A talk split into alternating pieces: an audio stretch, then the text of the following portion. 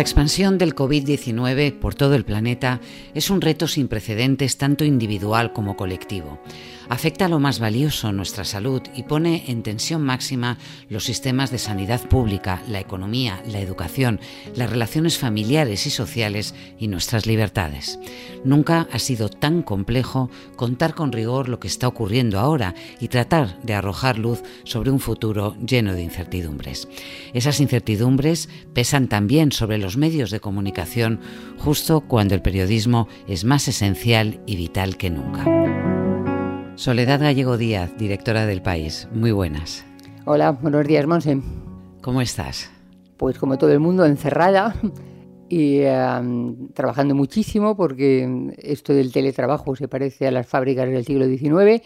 Se trabaja de, sol a sol o incluso más. Eh, pero bien, de salud, bien que es lo que en este momento casi todos cruzamos los dedos. Absolutamente. Antes de nada, cuéntame cómo está siendo el reto de transformar la mecánica de trabajo de un periódico para cumplir con las medidas extraordinarias de seguridad, porque hoy la redacción física del periódico está desierta y, sin embargo, como decías, más hiperconectada que nunca. Y los reporteros y los fotógrafos y los corresponsales en la calle haciendo su trabajo. Sí, ha sido un cambio brutal. Yo nunca, la verdad es que nunca pensé que se pudiera transformar una redacción de un día para otro prácticamente eh, en teletrabajo, es decir, que no haya absolutamente nadie, absolutamente nadie en ninguna de las redacciones del país, ni en Madrid ni en ningún sitio. Eso para, mí ha sido una sorpresa ver que, era, que éramos capaces de hacerlo. La necesidad es la maestra de todas las aprendizajes porque esto se ha hecho de una manera eh, rapidísima. También es verdad que el trabajo, el teletrabajo exige muchos más pasos que el trabajo presencial, ¿no? Presencial, cuando hablas, te escuchan varias personas, eh, todo el mundo saca sus conclusiones rápidamente. Aquí muchas veces la conversación es de uno en uno, o también hacemos calls y llamadas colectivas, pero muchísimo trabajo es de uno en uno. Y claro, eso hace que se den muchísimos más pasos. Todas las secciones son importantes ahora, internacional, economía, pero la información de calidad sobre la crisis sanitaria y científica recae sobre la sección de, de sociedad. ¿Cómo se ha reorganizado la redacción? Bueno, la redacción disponía ya de una sección de sociedad con unos cuantos periodistas muy especializados en temas sanitarios. Eso ha sido una cosa importantísima para nosotros porque ya teníamos periodistas con un nivel de conocimiento médico y de cómo funciona el sistema de salud muy bueno y, también con contactos personales. Pero claro, ante una avalancha de este tipo son muy buenos, son buenísimos, pero no eran suficientes. Entonces hemos trasladado a la sección de sociedad y ah, específicamente a temas relacionados con educación, porque también ha sido muy afectada por la, por la epidemia y sanidad, hemos trasladado a muchos de los mejores periodistas que tenemos en el diario, unos reporteros, otros son eh, eh, hacen entrevistas, otros son especialistas en datos, otros son especialistas en gráficos. Todos ellos mm, se, se coordinan para trabajar porque esa sección se ha convertido, claro que sí, en el corazón del periódico en este momento. Hablas de los gráficos, el país lleva más de un año haciendo una apuesta estratégica en un área que ahora se ha demostrado vital, es el análisis de datos, la elaboración de modelos estadísticos propios, su visualización para que todos podamos entenderlos. El equipo de datos del país se ha revelado como una referencia periodística de primer orden. Sí, yo creo que hemos tenido dentro de todo suerte en el sentido de que el equipo ya existía, no hemos tenido que formarlo en este momento, sino que ya existía un equipo conjuntado, habituado a trabajar junto, habituado a utilizar grandes bases de datos. Yo creo que ese núcleo de periodistas, que son varios, que trabajaban juntos ya en este momento, ha sido uno de los mayores aciertos para nosotros y una ventaja Ah, muy grande a la hora de poder inmediatamente enfocar esto también desde el punto de vista de los gráficos y de, y de trabajar con grandes datos, con muchos datos. Y eso no es fácil tener ese hábito, no es fácil saber hacerlo. Y nosotros afortunadamente teníamos un grupo de periodistas súper especializados en ese tipo de trabajo. Ha sido una, una, un alivio extraordinario porque están haciendo un trabajo muy bueno, yo creo, sinceramente. Otro aspecto que ha quedado en evidencia estos días con una fuerza inusitada ha sido el poder de propagación de otro virus, el de los bulos, las fake news, que añaden mucha angustia y desafección entre los ciudadanos frente a las instituciones. Sí, para mí es una desgracia y un verdadero sufrimiento ver como eh, informaciones falsas, mal argumentadas, mal presentadas, mal hechas, malintencionadas, muchísimas de ellas malintencionadas, destinadas a provocar miedo, a provocar el enfado, no a buscar la colaboración y el que hagamos las cosas mejor, no, buscar lo contrario.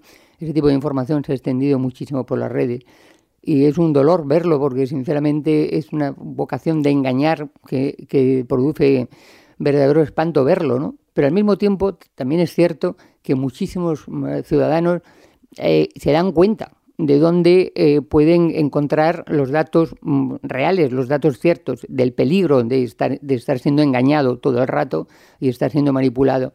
Y yo creo que eso también ha hecho que los grandes medios de comunicación, el país, pero no solamente el país, los grandes clásicos medios de comunicación, nos hayamos vuelto otra vez, mucha gente haya vuelto a mirarnos como un punto de referencia y la seguridad de que trabajamos de acuerdo con unas reglas y que esas reglas son las que están garantizando el nivel de verificación de las informaciones, que eso es muy importante. Verificar es una regla básica del periodismo de calidad para que no nos engañen, pero en este momento vivimos una curiosa paradoja. Nunca habíamos tenido tantos lectores, tanta sed de información veraz, pero las empresas periodísticas sufren por la caída de la publicidad y porque muchos kioscos se han visto obligados a cerrar. Es una especie de, paradoja, ¿no? La gente necesita más información que nunca y al mismo tiempo es más difícil eh, que los grandes medios eh, lo hagamos, porque uno, evidentemente necesitamos ingresos, porque sin ingresos no podemos mm, financiar todo esto. Esto somos cientos, cientos de periodistas teniendo que hacer eh, eh, información, trabajando conectados. Evidentemente necesitas ingresos para financiar eso. Los ingresos proceden o de la publicidad o de la venta de diario en papel. El diario en papel obviamente tiene una caída en las ventas porque los kioscos cierran, porque los kiosqueros que los que, los que hay que agradecer muchísimo el esfuerzo que están haciendo por mantener abiertas los kioscos, la verdad, yo les estoy muy agradecida, pero aún así no son suficientes para mantener las tiradas, porque no es solamente las grandes ciudades, es todo el país, el país se distribuye en toda España, en todos los pueblos de España, y claro, no es fácil en este momento conservar esa red de distribución, es muy difícil. Pero eh, eh, yo creo que todo el mundo es consciente de eso, porque también la publicidad experimenta una bajada enorme, porque en el momento en el que está parada la producción, pues es muy difícil que nadie mm, pretenda vender nada, ¿no? Lo que sea la alimentación o, algo que tengas que, comprar por un cumpleaños o lo que sea, pero nadie está haciendo planes ahora para comprar en estos días un coche, ¿no? O planificar eh, las vacaciones o coger o apuntarte en un crucero o alquilar un apartamento en una red, todo eso es publicidad que ha desaparecido de cuajo, no, no que haya desaparecido poco a poco, ha desaparecido de donde estaba a cero.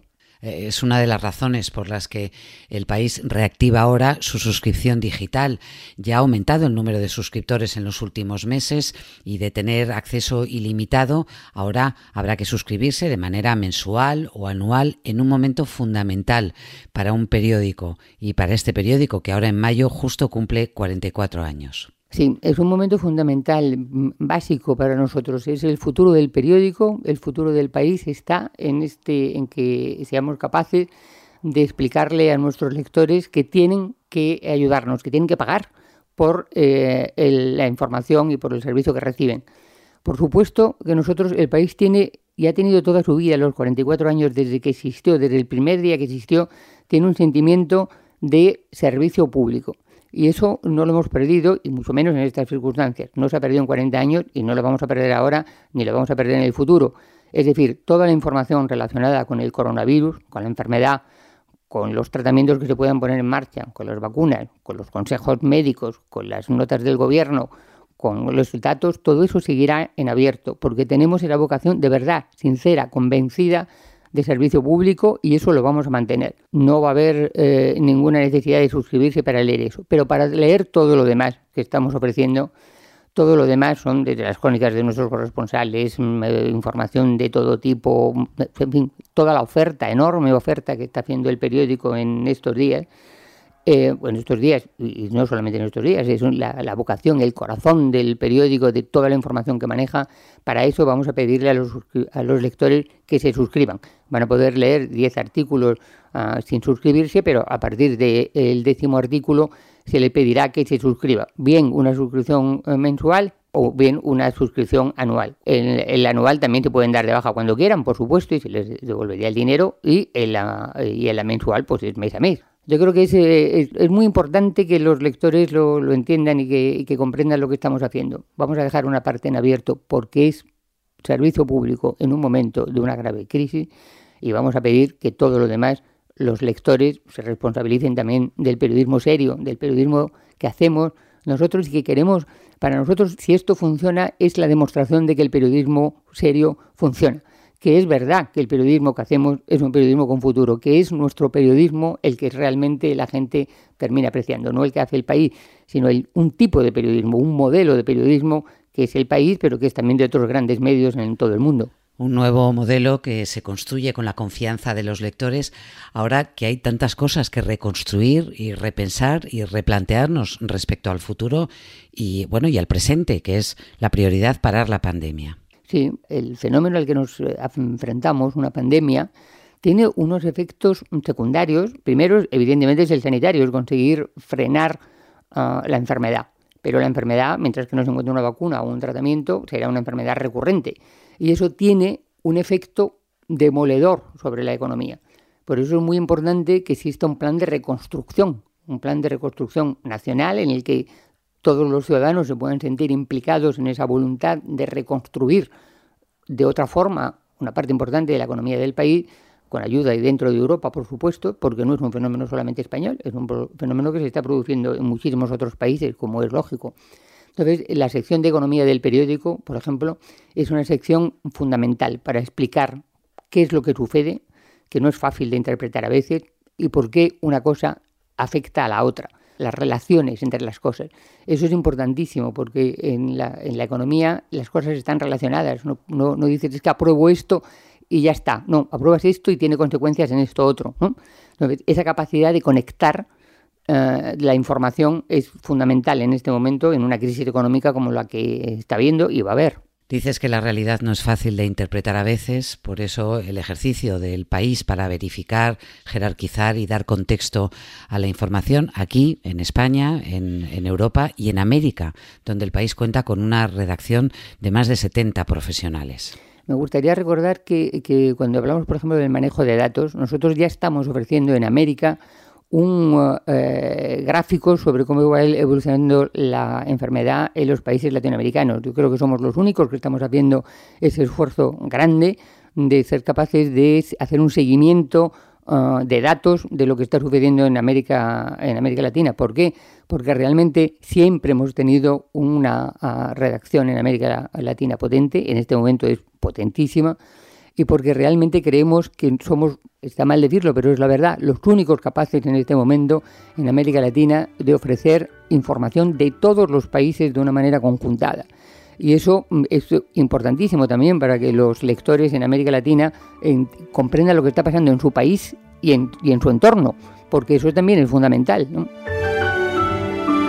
Soledad Gallego Díaz, suerte, fuerza y ánimo con este reto global al que nos enfrentamos, la crisis, sus consecuencias y la reconstrucción. Nosotros desde la trinchera del periodismo. Gracias. Muchísimas gracias a ti.